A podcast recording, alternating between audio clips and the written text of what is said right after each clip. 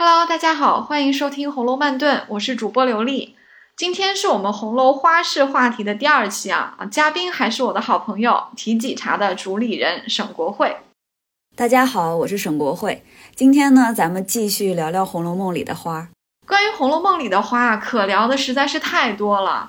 嗯，上一期呢，我们选了花和它对应的人物这个角度啊，来讲一讲不同的花对应的不同的人物的性格和命运。那今天呢，我们要换一个轻松的角度啊，从花的角度出发，在四季中去看一看不同的花有哪些故事。我自己读《红楼梦》的时候，读到大观园的花，我觉得就特别亲切。虽然《红楼梦》是差不多两百年前创作的故事，但是由于有了形形色色的花，我觉得我们和古人和故事里的这些人物似乎有了很多的连接。比如说啊，我自己哈，每年在惊蛰之后，就是天气慢慢变暖以后呢，就开始注意到身边的这些花儿，就开始赏花了。一般来说是从玉兰花开始，之后是杏花呀、海棠啊、蔷薇、月季，还有玫瑰花，它们都是按顺序一个一个开放的。然后到了夏天呢，就是荷花呀、石榴花；秋天呢，就是菊花和桂花；然后到冬天是梅花。所以我感觉四季赏花的时候，就像每年按照固定的顺序去见几个老朋友一样，有一种仪式感。我自己有时候呢，还会根据花开的这个季节，或者是不同的节气去做茶会。呃，刘丽，你有没有觉得很像？就是《红楼梦》里他们做这个海棠社或者是桃花社，就是根据这个花儿有一个由头来做一个这个活动，特别像。啊，像你说的啊，不同的季节会开不同的花，那根据不同的花呢，就会有各种各样不同的活动啊。像你会做茶会，啊，大观园里的女孩子们，嗯，就会去写诗啊，结诗社或者是写词，也是特别有意思的。《红楼梦》的时间描写呢，其实是非常的模糊，有的地方比较笼统，甚至还是有一些矛盾的啊。比如说人物的年纪经常是忽大忽小，有的时候很长一篇的故事只写了一顿饭的功夫，但是呢，又突然的一下子几年就过去了，也没有怎么交代啊。相信大家在红楼节气的这个话题里面，可能已经听我和嘉宾吐槽过曹公写时间的这个问题了。但是我们也不必纠结啊，就像曹公在啊书的开篇讲的，这本书大指弹琴啊，我们还是抓住主要的情节和人物就好。啊，不过当我们把话题落实到四季的花的时候，就相对来说就比较容易了，因为四季和花其实是有一个相对比较固定的关系的。通过对书中花的描述，其实我们是可以对季节有一个大概的判断，也可以帮助我们理一下故事的时间线。是的，我前几天专门花了一下午的时间梳理了一下，就是从第二十三回元宵节，元妃省亲之后不久之后呢，让众人搬入大观园，一直到第八十回，这个时间我就按照上面的顺序理了一下，总共大概是两年零八个月，也就是三年不到一点，所以大观园里呢，大概经过了三个春天。没错，这个时间线真的非常重要啊。简单来说呢。在二十三回以前，基本上都是大观园之前的内容，可以说是相当于是一个铺垫，嗯，介绍一些人物登场啊，和他们，尤其是宝黛他们幼年的时候发生的故事。从二十三回开始呢。主要人物就搬进大观园了，故事的主要舞台就也变成了大观园。像你说的，在大观园里面发生的故事呢，主要是有将近三年的时间，所以是有三个四季的啊，不是三个完整的四季啊。那这里我其实可以给大家梳理一下这三年的故事线啊，也可以帮助我们很快的记住，哎，什么样的情节大概发生在什么时候啊？情节和情节之间它的先后关系是怎样的？那这三年呢，笔墨用的不是均匀的。第一年的琢磨是最多的，是从第十八回到五十二回。那十八回就是元妃元宵节省亲之后下了一道懿旨啊，让。姐姐妹妹们以及宝玉搬进大观园住啊，这个时候宝玉大概是在十三岁左右，那黛玉是十二岁左右啊。那这第一年里面发生了些什么故事呢？第一年真的是非常重要的啊。首先在初期的时候，从春天一直到初夏的时候，是宝黛吵得最凶的时候啊。宝黛之间发生过很多的误会，比如说元妃端阳节赐礼啊，宝玉和宝钗的一样，和黛玉的反而不一样。一直到清虚观打醮的时候，张道士给宝玉提亲啊，这些事情都加剧了黛玉。啊，这种不安全感，他和宝玉吵架也是吵得非常多哈。这个清虚观打醮呢，是他们两个人吵架的一个顶点，因为宝玉还摔玉了，黛玉又哭得非常的厉害，都吐了，以至于啊老太太贾母啊就说出了不省事的小冤家这种话来啊，让两个人醍醐灌顶啊，可以算得上是他们关系的一个转折点。宝黛的关系的一个比较主要的转折呢，是发生在三十二回。这一次呢，宝玉是在和袭人湘云的私下的谈话里面站对了黛玉啊。黛玉是站在外面，她听到了啊，她突然觉得宝玉是自己的知己啊，而且宝玉还追了出来，对她说了非常情深意重的三个字啊：“你放心啊。”这一次基本上他们两个人的不安全感就没有了，就建立起了更加牢固的一个关系。那同时，也在这一回啊，宝玉因为金钏和奇观的事件被他父亲贾政胖揍了一顿啊，但是他在晚上呢还不忘送了两个旧帕子给黛玉，这个旧帕子就有一点像是两个人的定情物了。这个都是发生在三十二回，比较重要的还有就是三十六回。在这一回里面，有两个主要角色都经历了一次非常重要的领悟，一个就是宝钗，她听到了宝玉梦中说的“我不认什么金玉良缘，我只要木石前盟”。从此，宝钗对于她和宝玉的关系就有了一个不一样的看法，她有一点点慢慢的淡出了这三个人的三人行关系。后面宝钗在出现的时候，很多时候都是要么是和大家在一起，要么是和黛玉在一起更多一点。她和宝玉的。独处时间反而没有那么多了，他也比较少的介入到宝玉和黛玉的两个人的关系里面去了。同时呢，宝玉在梨香院因为受到了灵官的冷冷遇啊，也使得他开始反思，然后慢慢的从滥情到专情做了一个转变。在这一年的秋天，发生了几件比较重要的事情。大家先结了一个海棠社，史湘云还席，大家又写了菊花诗。写诗这一天还吃了。螃蟹之后呢，刘姥姥就进来了，有了她这个二进荣国府逛大观园的这个精彩的戏份。那么到呃四十五回的时候，宝钗和黛玉就和解了，起因就是黛玉在酒令上说的那句不太合宜的禁书里面的话，就促成了这两位女孩子和解。这也是钗黛合一啊，所以是发生在四十五回之后呢。哎，香菱搬进了大观园，因为她的丈夫薛蟠外出经商了。而且啊，大观园里面又来了四个女孩子：薛宝琴、邢岫烟、李玟和李绮啊啊，一下子就热闹了很多。来了这这些女孩子之后呢，大观园就迎来了一个非常精彩的一个冬天啊！这里发生了赏雪联句啊，在芦雪眼。那么这一年的结尾，也就是夏影的开始啊，发生在第五十三回。这里大观园就进入了第二年。它的开头就是一次除夕祭宗祠啊，就写到了贾府是怎么过年的。我们在红楼年俗里面也都有详细的讲过。结果这个第二年呢，刚过完年，有一个老太妃就轰了，家里面的长辈像贾母和王夫人等这些有爵位的夫人们，就要经常出去参加祭奠啊，家里就没有大人了啊。王夫人就委托了三个人来协理这个荣国府，分别是薛宝钗。李纨和探春，但是因为探春的戏份是最多的，她做了很多的改革啊，所以李家里面的重点是放在探春身上。同时，因为有国丧嘛，所以家里面就把小戏子们都解散了。这些小戏子们除了有几个离开之外，大部分都分到了大观园里不同的啊这些主人的房里面当丫鬟去了。第二年的一个比较重要的一个节点就是六十三回宝玉的生日，我们在《红楼花十一》里面曾经大讲特讲过哈。六十三回其实还是比较重要的，因为它是一个悲喜交加的日子。一方面，宝玉的生日，大家一起玩闹抽花签；另一方面，家里的另外一位长辈贾静在这个时候突然的去世了。贾静的去世引入了两个非常重要的配角啊，就是尤二姐和尤三姐。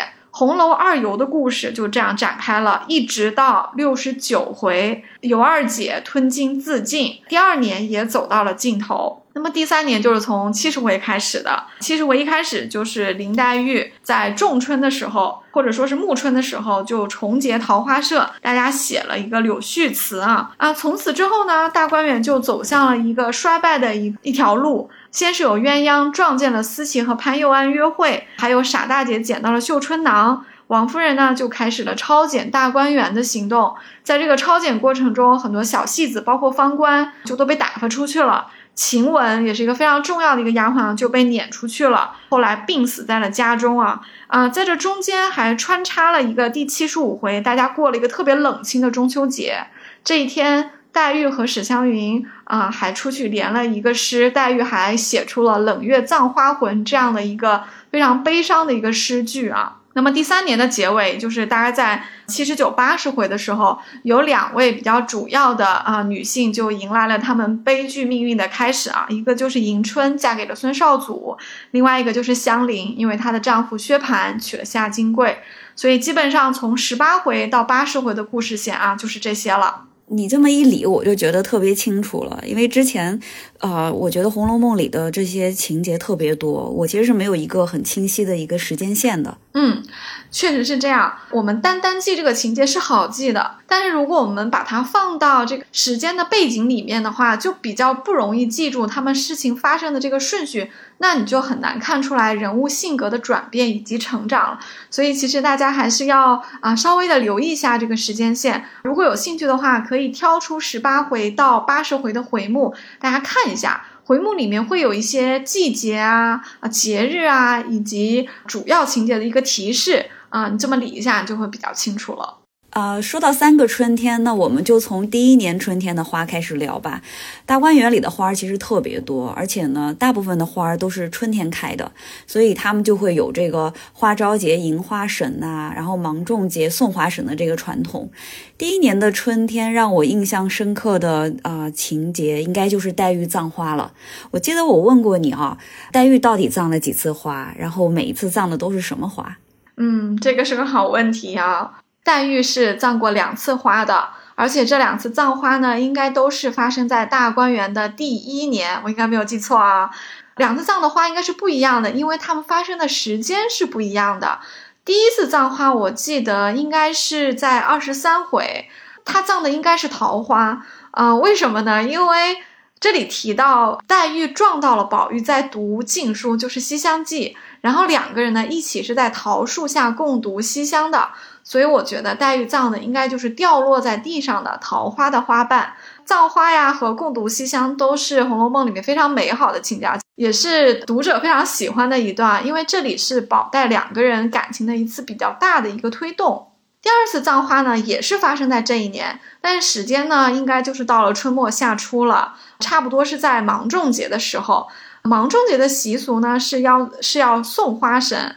送花神就意味着春天即将结束，春天开的花呢，也就陆续的就都凋谢了。夏天来了，其实春末夏初也是有很多花的，比方说就是有这一次葬花的时候，啊，宝玉过来看到地上的这个花瓣啊，当时是提到了有凤仙花和石榴花，所以我感觉黛玉这一次葬的可能就是这两个花，肯定就不是桃花了，因为桃花的季节已经过了。说到芒种节，我们上一次红楼花市的时候讲过，宝玉的生日是四月二十六，而且有一年赶上了芒种节。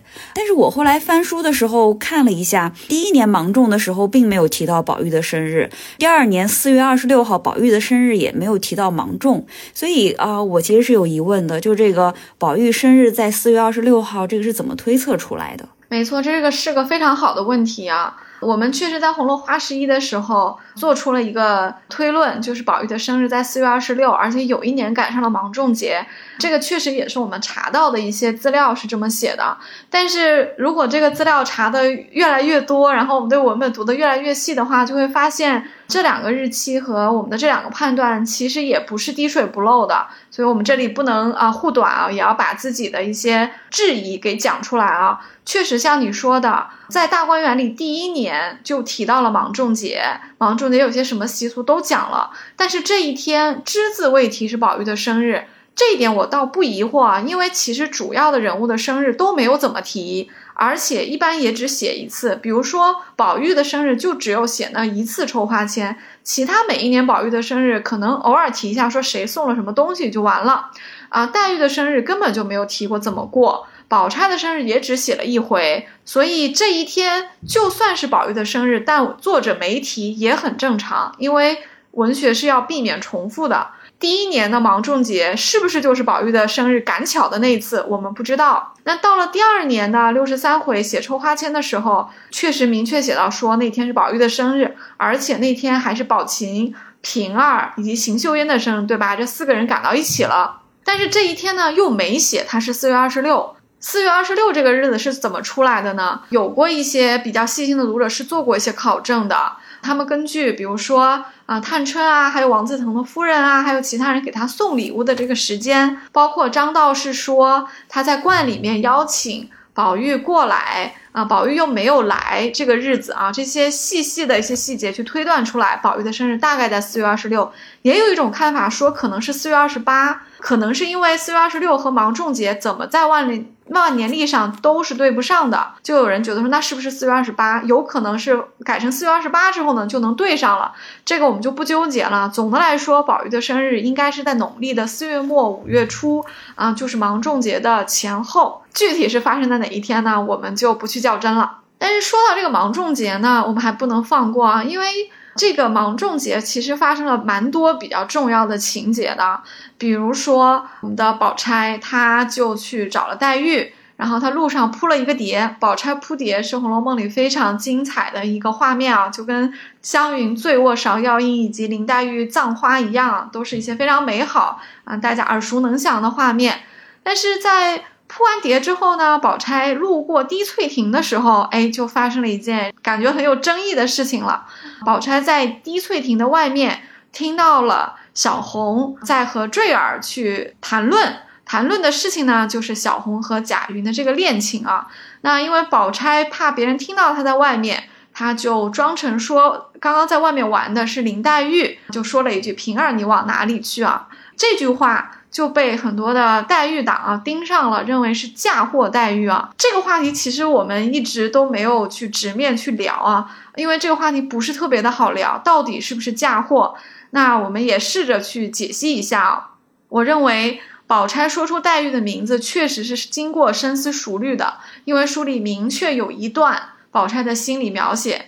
他写到他黛玉和宝玉怎么怎么样，然后自己怎么怎么样，不如金蝉脱壳，怎么怎么样。所以这一大段的心理描写就是他在给自己打商量。所以他说出黛玉的名字并不是下意识啊。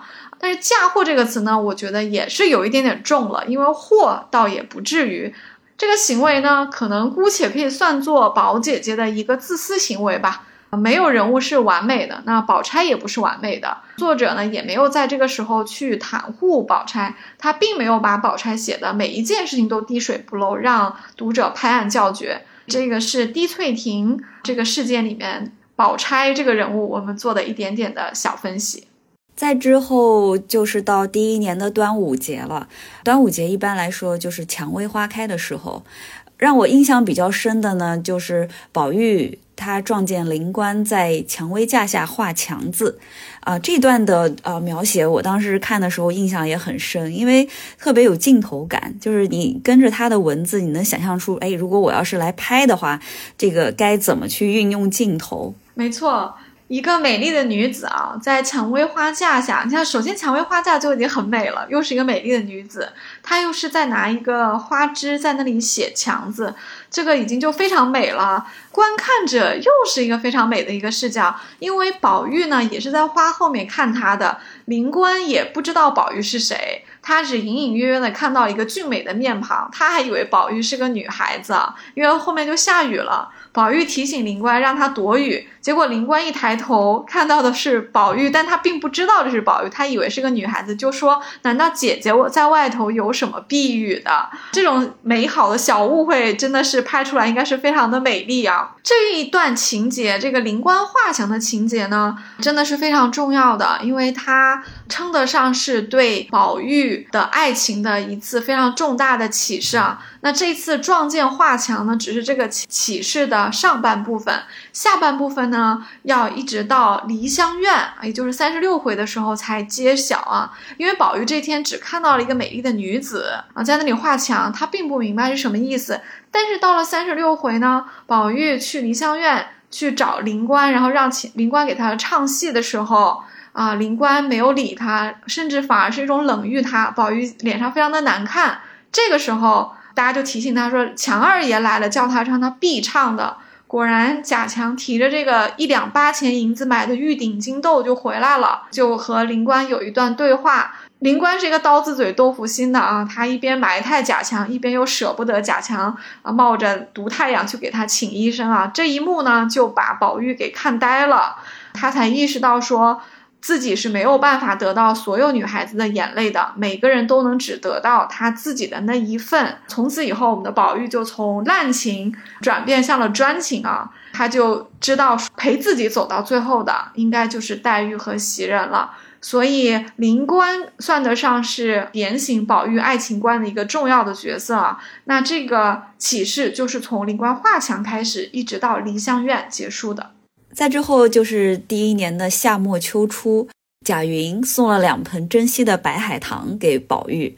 呃，之后呢，就有了大观园的第一次诗社海棠社。这里很有意思啊，贾云他认了宝玉做干爹啊，当然辈分上是没有问题的，他确实要管宝玉叫叔叔，而且他自己的父亲已经去世了嘛，所以这个贾云就很机灵的认了宝玉做干爹，这样宝玉可以照看照看他啊。那我们的贾云很可爱啊，他就送了两盆珍稀的白海棠给宝玉，不要忘了，贾云从王熙凤那里得到的差事是大观园种树啊，啊，他就有了。一个采购的权利啊，那采购里面通常是有腐败的，可能会有供应商给你送礼，对不对？那贾云很有眼力价啊，别人送给他白海棠，他可没有自己留着哦，他过来送给了宝玉，还写了一个帖子。这个帖子上的话都是大白话，因为贾云受的教育想来不是特别的高啊，可能没有在私塾读过什么书，所以他那个话写的让人忍俊不禁啊。宝玉看了也笑了。哎，紧接着呢？宝玉就收到了他的三妹妹探春给他送的一个花笺，这个花笺上呢是探春写的一段话，和贾云写的那种大俗话形成了鲜明的对比啊。探春的这个花笺写的非常的文雅，非常的高级啊，一看就是一个非常通诗文的大小姐写的。探春的意思就是说。哎，这个天气特别好，我们要不要呢？也来一个雅兴啊，我们来写写诗，玩一玩。所以呢，大家就借机结了一个海棠社啊，因为有了海棠花嘛，就可以一边赏花一边写诗。这个诗社的架构就是在这一次搭起来的。虽然是探春提的意，但是因为年纪上李纨大嫂子是最大，所以啊，李纨就自荐做了社长啊。那还给其他的人都安排了差事，大家还起了非常好听的雅号。以后写诗的时候呢，就不再是姐姐妹妹们了啊，就都是有自己的名字了。比如说我们的林黛玉就叫潇湘妃子啊，是不是非常的美？那第一次写的诗呢，就是海棠诗了。这一次写诗啊，两个最出色的女孩子啊，就已经拔得头筹了啊。薛宝钗和林黛玉就是拿了前两名，但是呢，哎，大嫂子评定说恒芜君啊，还是稍胜一筹的。所以这次呢。啊，第一名其实是薛宝钗，林黛玉是第二名。那我们的啊宝玉就有点不太满意哦，不满意自己的小女朋友没到没有拿第一名啊，还提议说薛林二位的还要再斟酌，结果被大嫂子驳回了啊。从海棠社开始呢。后面大观园里的女孩子们就写了好几次的诗啊，比如说后面就有菊花诗，后面也写了柳絮词，然后在冬天的时候还做了联句啊。那这一切的一切，其实都要归功于这个海棠社啊，也要起始于非常有组织才能的探春临时起的意啊。接下来秋天不得不说的就是菊花和桂花了。菊花在我们中国传统文化中是有很多重要含义的，而且在《红楼梦》里面提到过很多次。探春的秋爽斋就有这个汝窑的瓶子里插了那个菊花做装饰。后在刘姥姥逛大观园的时候，李纨也采过大观园的菊花送给贾母戴在头上。讲到桂花呢，大观园里其实呃赏过好几次桂花，比如说第一年的时候，他们有一次是喝酒，然后拿传桂花枝；到第三年的时候呢，在七十五回他们也有过赏月和赏桂花的这个呃这个活动。我印象中还有一次就是宝玉。在园子里折了两只桂花，然后他说他本来是想自己插瓶的，突然想起来说，哎，还是孝敬一下老人吧，就把这个两只桂花拿了两个连珠瓶，亲自灌水插在里面，然后让人拿着送一瓶送给了老太太，一瓶又送给了太太。秋文呢是去送给那个老太太的，然后结果还得了赏。确实，秋天。菊花和桂花的这个出场还是挺高的，尤其是最后一个例子，我觉得特别的可爱啊，就是宝玉把怡红院的桂花插瓶送给贾母和王夫人啊。贾母就很有意思，她特别的偏爱宝玉，但是呢，她偶尔也要以正视听一下，说我为什么那么偏爱宝玉。所以这一次，哎，正好给老太太一个机会啊，就在众人面前说，到底还是我的宝玉孝顺我，连一枝花也想得套。我看到这里的时候，我都会笑，因为一个老祖母溺爱孙子，他怎么都是有道理的。其实这宝玉也没有送给他什么贵重的东西，就是自己园子里的桂花，让小丫鬟插了瓶送过去啊。这个老太太就非常的开心啊。确实，这也是一个很有心意的一个礼物，这也难怪贾母特别的开心。王夫人也是一样啊啊！秋文送过去的时候，王夫人正在和赵姨娘、周姨娘这些在在理王夫人年轻的时候的一些衣服啊。王熙凤也在边。上，那么看到宝玉送过来的这个桂花呢，啊，王夫人就觉得自己特别有面子，因为在封建家庭里面，母亲就是要以儿子为贵的。你看宝玉这么懂事，旁边又都是贾政的女眷啊，所以他就自觉脸上有光啊，就把自己的衣服啊就赏了几件给秋文。秋文回去还津津乐道了一下啊。啊，前面说到菊花，菊花其实也作为一个题材起过一个诗社的。这个就是螃蟹宴后面写的这个菊花诗啊，还是挺值得我们聊一下的。这一次菊花诗呢，是史湘云的环席，因为史湘云错过了海棠诗，他就很着急，说他要自己做个东。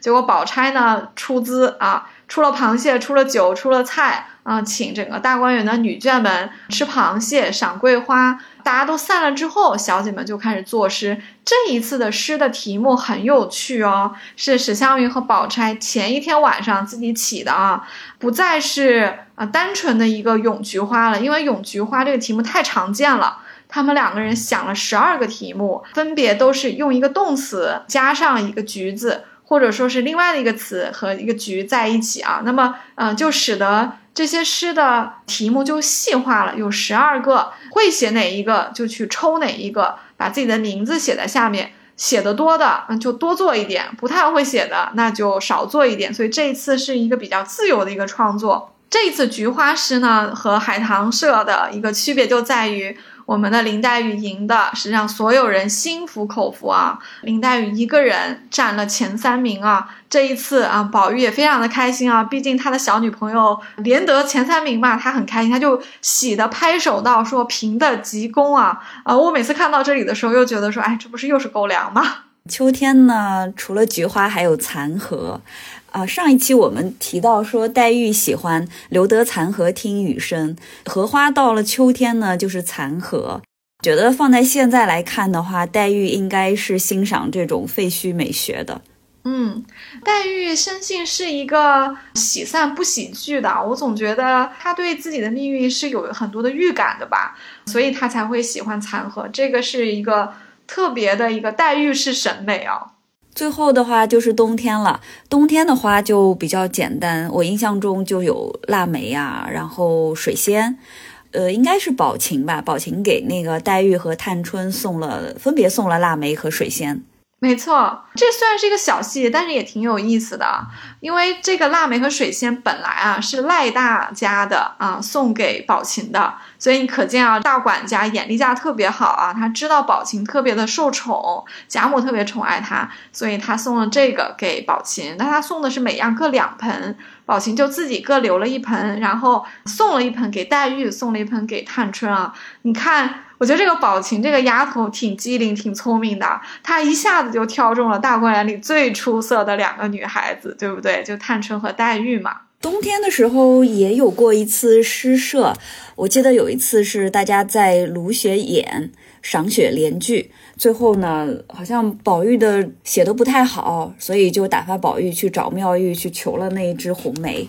这一次的诗社就是一个新花样了啊！以前都是写诗啊，这一次是联句，这个形式我觉得挺有趣的，因为特别考一个人的才思敏捷。其实要先对上别人给出的上句，再出一个刁钻的句子给别人去对嘛。所以其实等于是两个考验来的，特别考你的反应速度啊！这次让我印象比较深的是，一个是不识字的凤姐也参加了，凤姐其实。虽然不住在大观园哦，但是他也算得上是大观园的同盟啊，或者说大观园的赞助人，他一直都是站在大观园这一边的。所以这一天他说了第一句话。叫一夜北风景啊！他说完这句话之后，他就走了，还要去忙去了。然后呢，就是其他人连的都差不多啊，连的最多的是史湘云，因为湘云连到中间的时候，他就来劲儿了，发现抢答特别有意思，他甚至还推了一下宝玉，说你不中用，别耽误了我啊，就跳过了宝玉，把自己的这个金句先出。那因为宝湘云老是抢别人的话，就变成了宝琴啊、探春啊、宝钗啊和黛玉这几个人都要共战湘云了，那几个人加起来要把湘云给斗下去，所以大家就闹成一团。啊，湘云还差点从这个椅子上摔下去了。但是这一天呢，这个连句连的最少的人呢，就是宝玉了。所以这个大嫂子就说，这次一定要罚宝玉了。说每次你的诗都是落地了，那今天就不能不罚了，就罚他说去栊翠庵找妙玉求一枝红梅。众人都觉得这个罚的呢特别有趣，宝玉就去找妙玉求了红梅了。这里还有一个小细节哦，虽然宝玉回来的时候拿的是一枝红梅啊，众人还根据“红梅花”三个字各写了一首诗啊，但是在这一天晚一点的时候，宝玉又去了一次栊翠庵。他这次再回来的时候，他就跟大家说：“妙玉送了你们每人一枝红梅。”那我就在想啊。他可能也有很多的话要跟妙玉说，因为今天大家很开心，他可能去跟妙玉讲了他们在联句这么一个很欢乐的场景，让妙玉也有一种参与感啊。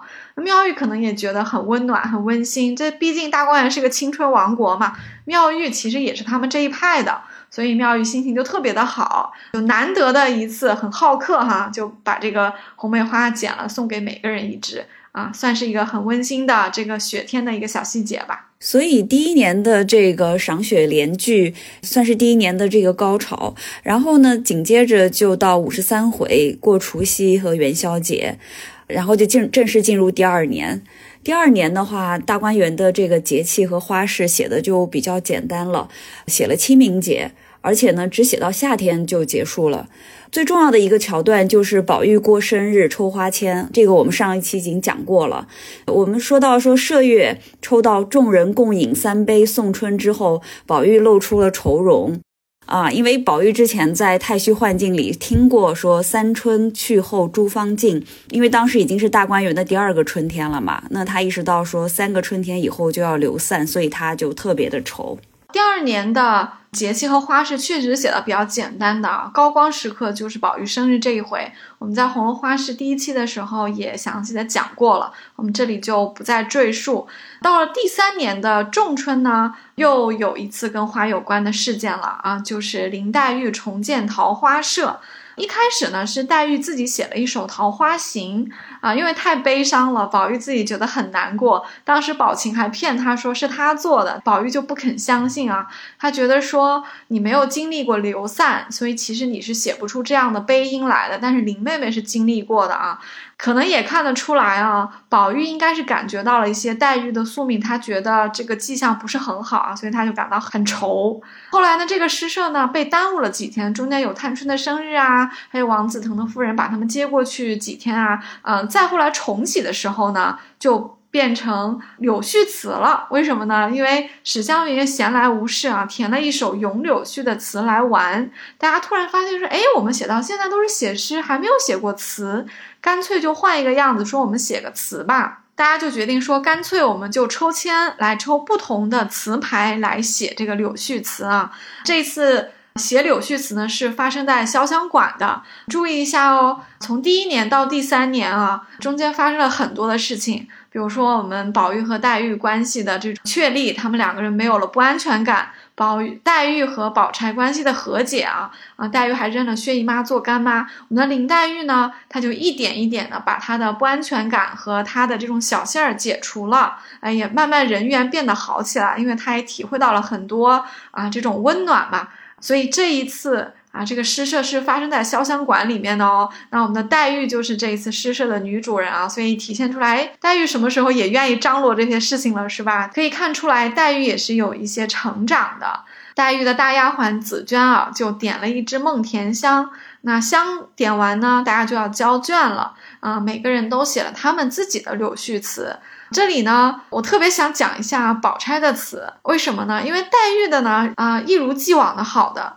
但是黛玉的词啊，还是延续了她婉约和忧伤的特色，没有什么突破啊。她从一开始到现在，她的诗基本上都是这样的。但是宝钗就不一样了，宝钗每一次的诗和词风格还是挺多样的啊。她今天呢，就是要把柳絮这个轻薄的东西写出一点风骨来啊。我们来看一看她的这个词全诗，我们就不读了。我们特别想讲最后两句啊，真的是写的非常的有力量，叫。好风凭借力，送我上青云啊！这两句诗其实还引起了蛮多争议的，因为很多人呢就觉得说，宝钗你这个上青云，不就是因为你看上了宝二奶奶的这个位置吗？所以你就啊有了这样的一个企图心，我就不太同意了。首先，我引用一下欧丽娟老师的话说：“人家要什么是上青云啊？人家本来就在青云之上嘛。”宝钗也是四大家族的千金小姐啊，在那个时代的阶级的这个矩阵里面，宝钗本来就是在青云之上的，她根本没有必要去谋求啊。第二点呢，这也是我的看法哦，宝二奶奶这个位置也没有多吸引人吧。其实我们如果对宝钗这个人物的轨迹有一些分析的话，你会发现，宝钗呢啊未必看得上宝二奶奶这个位置。我是觉得宝钗在用这首诗言她的挚啊，她不是林黛玉那样哀怨和消极的。虽然她和黛玉的关系很好，她也看得到黛玉的一些宿命的迹象啊，但是宝钗自己是有很强的生命力的，她对她的命运是有把控和争取，是有主动权的。不是一味的被动的接受的。虽然我们不知道后几十回的书怎样啊，即便贾家或者是薛家都遇到了一些不好的事情啊，但我们相信宝姐姐一定不是命运面前的一个懦夫啊。所以，我们去看《红楼梦》里的人物，包括他们写的这个诗句，其实是应该回到这个人物本身的这个家庭地位，包括他们的性格去看的。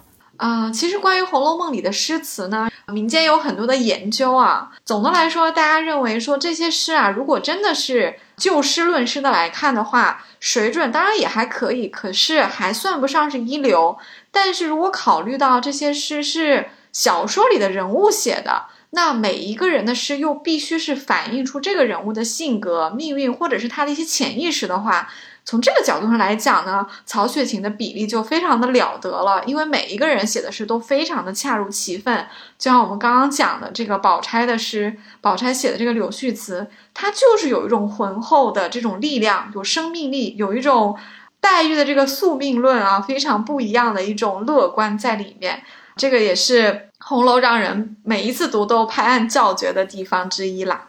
那我们这期关于花与四季的话题就聊到这里吧，下一期我们接着聊红楼花市，下期见，拜拜，拜拜。